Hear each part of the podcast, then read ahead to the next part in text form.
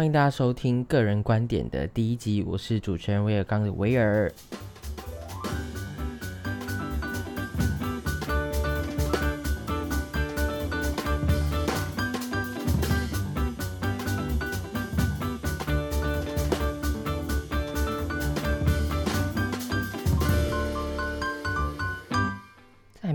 今天的就是这一集的主题之前呢，我想要跟大家讲说，就是其实我做这个 podcast 的目的是为了希望能够和大家一起分享和讨论一些我们的一些国内和国际的新闻，然后让大家一起就是可能用可以有办法用不同的角度，或者是用我自己的个人观点带大家就是重新去 explore 一件事情的可能性，还有不同的意见或立场啦。对，不过我觉得。以我的性格，可能有时候会变成同温层的取暖的言论啦。But anyway，就是反正就是我自己的个人观点啦。个人观点的第一集呢，其实我想要来跟大家聊一件事情，就是可能很多人不是很关心或不是很注意到的一个，我觉得蛮小的新闻，就是马来西亚政府医院医生的待命津贴问题，也就是 on call 劳文这件事情。先跟大家讲一下什么是待命或者是 on call 这件事情。其实 on call 讲难听一点，其实就是加班啦。在马来西亚，其实大部分的政府医院的医生啦，他们的上班时间大概是早上八点到下午五点。如果当天晚上需要待命的话，也就是 on call 的话，就需要在医院从早上呃下午五点，就是下班之后的时间待到隔天的早上八点。然后，通常在这样的情况底下，他们其实隔天还要在，就是早上八点，因为平常是早上八点到下午五点工作嘛，所以他们会继续要在八点到下午五点的时间继续工作。也就是讲说，其实他们可能会需要连续工作三三个小时。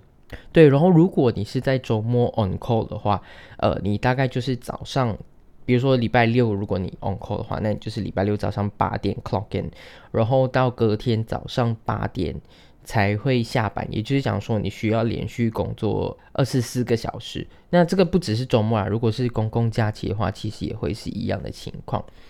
然后呃，在我看到的一些资料当中，其实就有特别提到说，就是诶，其实每个医生每个月大概会有三到五次的这种 on call 的情况。然后每一次的 on call 呢，其实都会领到两百到两百二十块的待命津贴，但是这是否一般的医生啦。如果你是 specialist 的话，呃，会多一点。对，然后换算下来的话，其实这样子大概平均每一个小时的时薪哦，大概有九到十三块马币。然后，其实我觉得这件事情蛮蛮好笑的，就是诶，我们如果假设我们去 Starbucks 啊，或者是去别的地方打工的话，搞不好时薪还比医生们的，就是你知道待命津贴来的多。然后这里也顺便跟大家补充一个概念，其实，在马来西亚的劳动法令呢，啊，一九五五年的 Employment Act 里面呢，其实它有规定说，加班费至少要是时薪的一点五倍，但是 On Call 的这个时薪它的距离哈，就是跟这个一点五倍真的超级超级远啦。当然啦，其实马来西亚的一九五年劳动法令 （Employment Act） 它其实并不是适用在公务员，不管是全职的还是在合约公务员身上。这个是法律，就是这个一九五 Employment Act 里面有规定，呃，没有规范到的一个一个一个部分啦。这里会特别提到它，其实只是把它来当做一个量尺，跟大家就是分享一下，然后。让我们可以清楚看到说，诶，其实那个状况的差异是什么。然后，因为我觉得可能很多人会觉得，诶，当公务员啊，或者是去当医生啊，或者是在政府医院啊，或者是公立公家机关里面，其实它是一个铁饭碗。但是有时候，很多时候并不是这样子的。然后，呃，这是一个很可能有一点不是很正确的一个概念啦。但是我觉得在至少反映在医生或者是政府医院的医生这件事情上，你就可以看到说，其实他们并没有拿的比较多钱，或者是甚至是他们要做的东西和时间其实很长，但是却没有得到合理的补贴。回到这个 on call 的津贴这件事情身上呢，其实这个问题是很早很早就已经有了，因为我们的政府呢，上一次修改这个 on call 津贴呢，其实是二零一二年的事情。所以这个东西其实已经隔了十多年，我们也知道，这过去的十年以来啦，其实物价啦，或者是通膨啊，或者是等等的问题，其实都都是一直在飙升的。然后生活也变得越来越困难。我们都常都会开玩笑讲说，哎，以前的五十块可以买很多东西，现在的五十块去到 supermarket 到底可以买到什么？其实可能就两样东西这样子。所以其实今年在二月的时候呢，政府医院的医生们就曾经在一个 closed door 的 town hall session 里面，就跟我们的新任的这个政府有就有提到说，哎，他们希望可以把现在这个九块钱马币的 on call 津贴可以提高到二十五块。他们其实就有在这个过程当中去提到一件我觉得蛮重要的事情是。我们的邻国新加坡其实 on call 的津贴是大概是六十块左右，然后在私人医院的话，其实我们私人医院的医生的时薪是七十块，他们就有在这个谈话程序里面这样子提到啦。但是中间其实也隔了很久，因为这个建议其实就是今年二月的时候提出来的。但是隔了好几个月之后，我不知道为什么卫生部在前几天的时候就发布了一篇的文告，就讲说，诶，这个九块钱的计算方式其实不是很正确，然后甚至也直接在他们的这个文告里面就有提到说，诶，其实这个津贴从一九九四年开始实行之后就已经调涨了三次，然后最后一次是在二零二一二二零一二年，对之类的。反正这一篇文告的链接呢，我会直接贴在资讯栏里面，大家可以去看一下。可想而知，其实你就会知道说，这一篇文告出来之后，哦，很多的医生组织就很生气。对，然后四个主要的这个医疗团体呢，包括 MMA，呃，就是马来西亚医药协会在内呢，其实就联合发布了一个声明，要求卫生部立刻撤回这一篇充满错误资讯且不负责任的文告。对，然后另外一个医生罢工组织呢，他甚至直接在推特上直接调侃卫生部讲说：“哎，快点，啊，tarik balik 这一篇文告，然后最好是在这一篇文告上面盖上一个假新闻的盖章。”我觉得这是这个调侃真的是很有 很有用啦，尤其是在配合上最近我们的政府其实一直都在讲说：“哦，我们要打假新闻这件事情”，结果自己变成最大的假新闻制造机。不过我觉得有一个很有趣的事情是。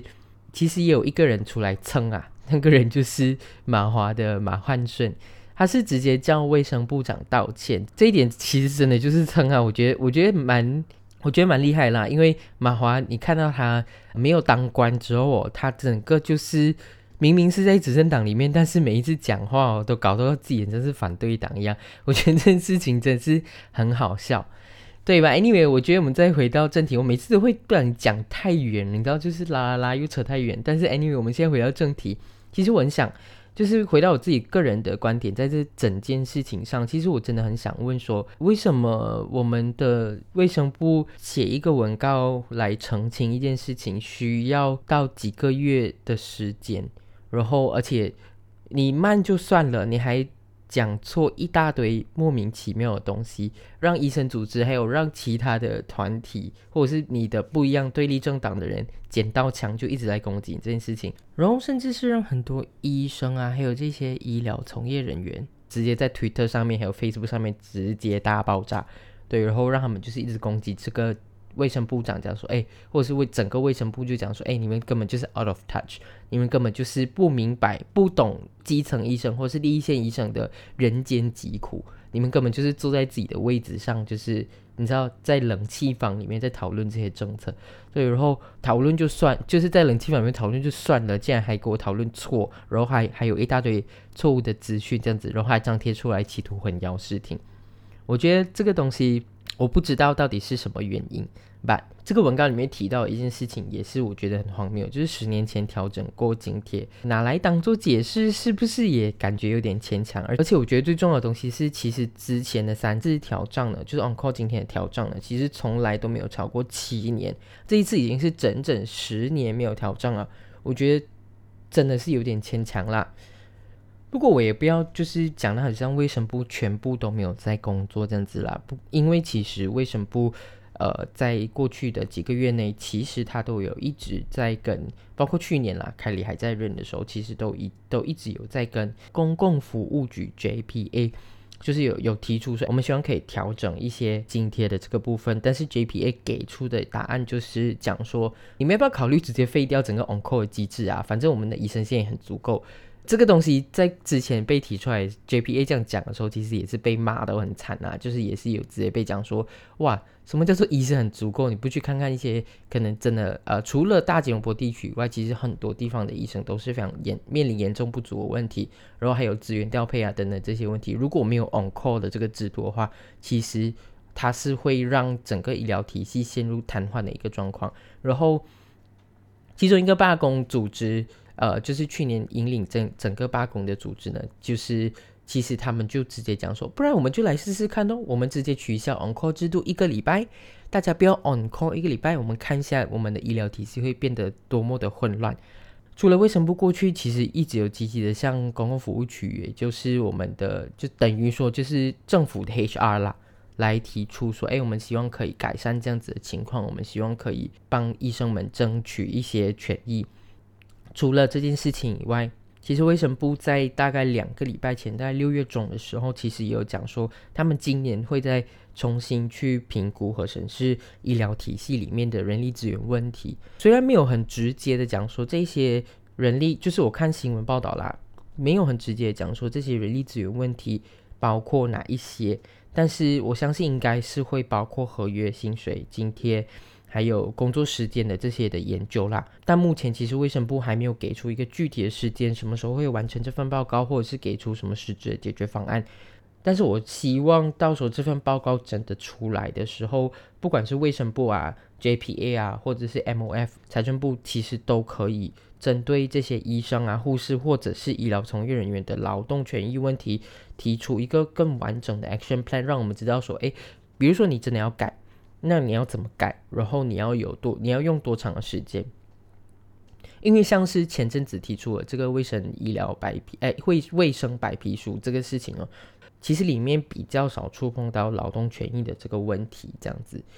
我觉得除了政府以外，我们作为一般大众或者是人民，我们也要去看到这些问题。尤其是在新闻爆出来之后呢，我觉得我们更加要去关注这些问题。因为其实我记得之前在合约医生讲说要法籍罢工的时候，应该是今年二月还三月的时候，当今大马的投书还是专栏之类的，我其实就有就有一篇文章，它其实是讲到说什么医生具有社会责任啦，不要什么用都用钱来衡量啦。给你工作时间这样长，是为了让你累积经验啊之类的这种话啦。反正大概意思就是觉得医生不应该罢工啊，觉得罢工很不负责任啦。然后整个就是在讲，就是啊，反正体制就是这样啦。反正我觉得整个隐喻就是在讲说啊，就是反正体制就是这样咯，你们要来就来，不要就走啦，就这样子。我记得那时候我第一次看到的时候，真的是超级火大。我就觉得说，呃，医生们组织罢工也好，或者是医生们其实。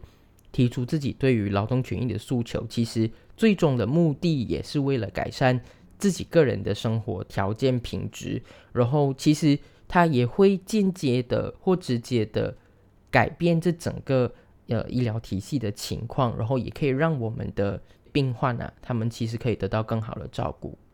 对，讲到这里，其实另外一个我觉得这在这一次的这个 on call 的 allowance 里面，其实没有提到一个东西，是医生们的。工作时长的问题，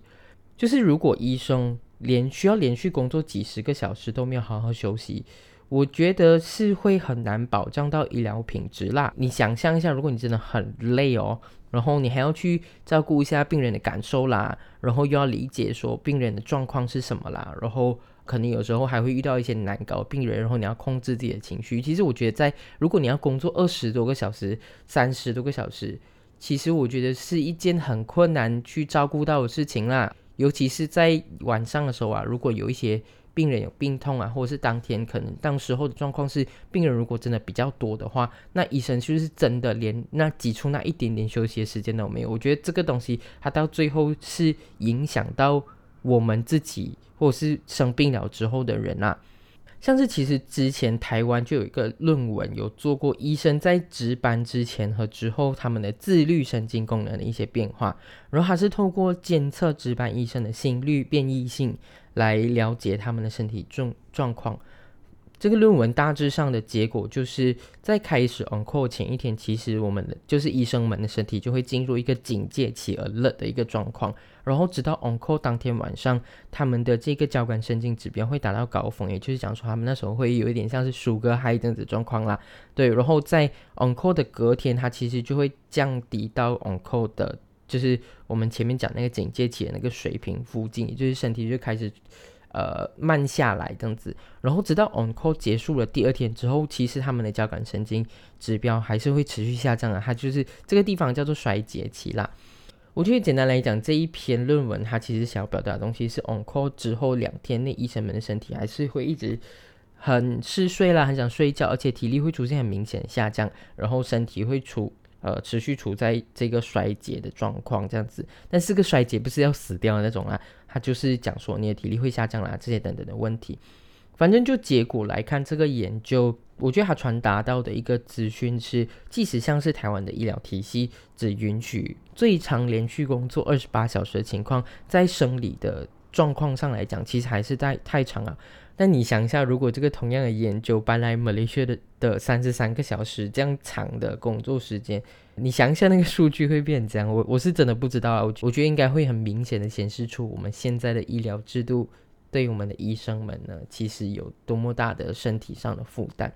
无论如何，我觉得呃这一次提起这个 on call 津贴呢，是医疗体系改革第一步啦。下一步，我觉得政府应该要采取更多、更积极的态度去面对马来西亚的整个医疗产业的问题。它不只是，呃，它不只是公立医院里面的问题，还有包括怎么样跟私立合作啦，还有私立医院本质上有一些问题，还有就是钱的问题，很多这一些东西，其实卫生白皮书之前在提的时候也有提到。这个部分的话，如果大家有兴趣要知道更多有关卫生白皮书，其实可以去听阿萨姆的社会观察的 podcast 里面，其实就有提到很完蛮完整的啦。我觉得那个资讯呃，让我们知道卫生白皮书到底是谈什么。然后我记得之前林志安博士也有也有提到过类似探讨一下卫生白皮书里面所了解到的一些体制还有结构层面的这一些事情。我觉得最后有一件事情是我觉得很重要啦，就是。我也希望大家不要忘记的事情是，我们才距离 COVID-19 的疫情不久，然后我相信大家应该都还至少依稀的记得，在疫情期间，我们每一个人其实都受到医生的帮助，不管你是直接的或是间接的，因为在我们在很怕的时候，我们都躲在家里的时候，很怕感染 COVID-19 的时候，医生们他们是直接站在第一线，直接去面对病毒。所带来的可怕，然后，但是他们也没有因为这样子就退缩，他们是一直坚守岗位，去克服可能会感染啦，或者是可甚至有可能会死掉的一个风险，我们才能够，也是因为他们一直坚守岗位，站在第一线，我们才能够坚持撑过整个疫情。也有很多的家庭因为这样子才没有家破人亡。虽然说就是两大概有这两年的时间，其实我们。呃，包括我自己或者是很多朋友，其实我们都在用各种各样的方式啦。有的人是写文章，有的人画图，在网络上为医生们加油打气，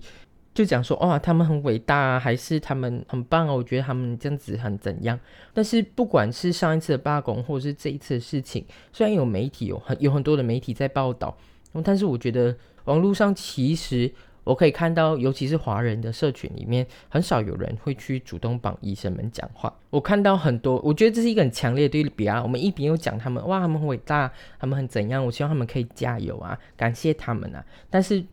当这些问题真的被爆出来的时候，当这些状况，我觉得是很需要被值得我们去观察跟注意的时候，我们却没有人帮他们讲话。对，然后也很少有人会去主动的去思考说，因为我们现在医生的不管是从这个呃评估的制度啦，或者是到这些 allowance 啊，或是到他们的薪资水平啊，或者是这一些状况，呃，他们的工作时长啊，我们的整个医疗体系，我们的整个医疗制度，其实到底对他们有多大的剥削，或者是身体上的伤害，这些东西都是我们很少去讨论到的。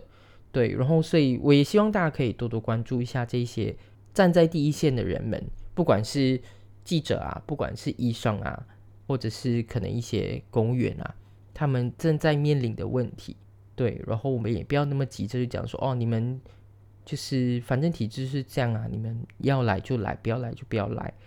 或者是就急着直接讲说啊，你们就是养尊处优啦，都已经拿了那么多纳税人的钱，然后还还在那边吵说要更多啊。我觉得这些东西都是非常不合理，然后而且有时候你会让医生们灰心的一个状况啊，就是他们拼死拼活在救你们，他们拼死拼活在疫情期间，在国家面对危难的时候站在第一线帮大家，不管是带来资讯也好，或是解决问题也好，然后但是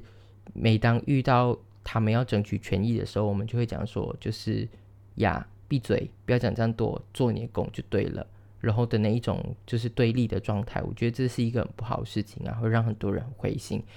就像我们都知道说，其实公立医院长期都一直面对可能很多专科医生不足的问题啊，然后或是等待时间超级无敌久的问题。所以我觉得大家可能要更理性的去思考一下，我们国家有很好的医疗制度，但是这些东西背后其实是基建或是建立在我们剥削了。一些医疗工作者的一些状态，